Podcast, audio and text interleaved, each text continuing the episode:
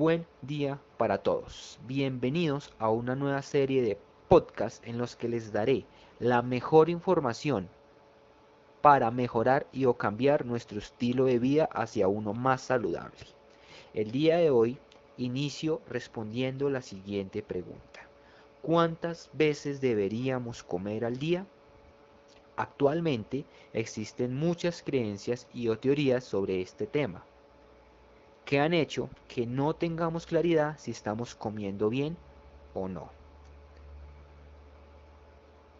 Por esta razón, quiero aclarar y dar mi punto de vista respecto a esto, con el fin de tener un metabolismo sano y que verdaderamente trabaje en pro de la salud de nuestro cuerpo. ¿Qué es el metabolismo? El metabolismo es un conjunto de reacciones químicas que tiene lugar en las células del cuerpo. El metabolismo transforma la energía que contienen los alimentos que ingerimos en el combustible que necesitamos para todo lo que hacemos, desde movernos hasta pensar o respirar.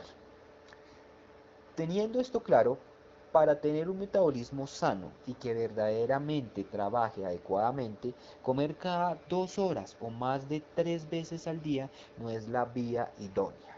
Recordemos que una de las hormonas más importantes que trabaja de la mano con el metabolismo es la insulina y esta debe estar controlada.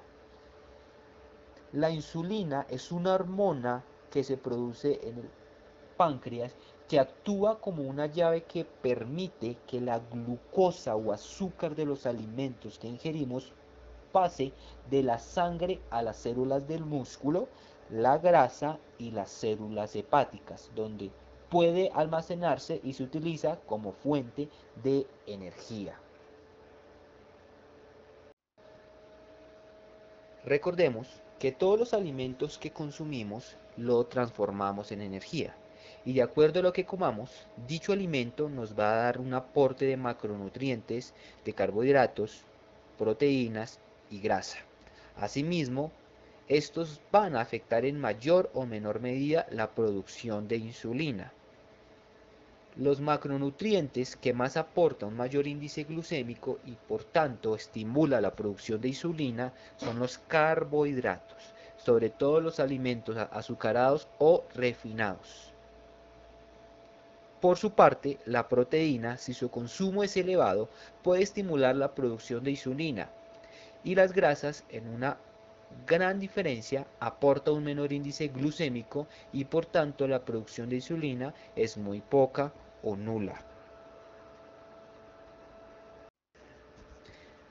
Dicho esto, una persona al comer más de tres veces al día, y si dichas comidas son carbohidratos tipo azúcares o refinados o su consumo de proteína es exageradamente elevado, es propensa a una enfermedad metabólica como la obesidad, la diabetes, las displemias, la hipertensión arterial, entre otras.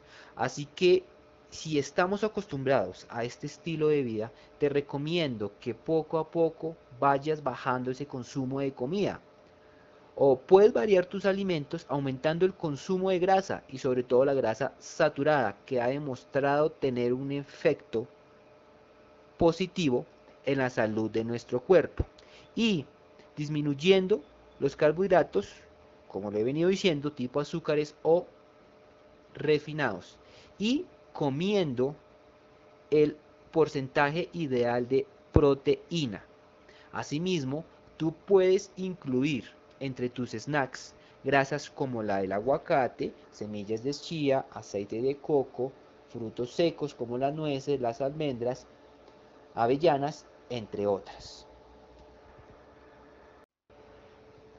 En fin, tú podrás cumplir tu cometido energético diario sin ningún inconveniente en 3, 2 e incluso una comida al día y asimismo conseguirás los mejores resultados en cuanto a la salud de tu cuerpo y sobre todo al aspecto físico del mismo. Ojo, teniendo un control hormonal óptimo de nuestro cuerpo, podremos bajar y aumentar nuestro peso de forma saludable y natural. ¿Y saben qué es lo mejor? que esto puede ser sostenible durante el tiempo. Ahora, si quieres ampliar más toda esta información, te recomiendo el libro El milagro metabólico del médico especialista en medicina funcional Carlos Jaramillo. Asimismo, puedes seguirlo en sus redes sociales. Y también te recomiendo a los médicos Oscar Rosero, William Arias y Oscar Hurtado. Ellos también generan contenido de calidad que va en pro de la salud de nuestro cuerpo. Así que no dudes en seguirlo. En la descripción te dejo el perfil de cada uno de ellos y algunos estudios científicos que se han realizado respecto a este tema. No siendo más, me despido. Mi nombre es Carlos Salamanca y yo hago parte de Impacto Fit.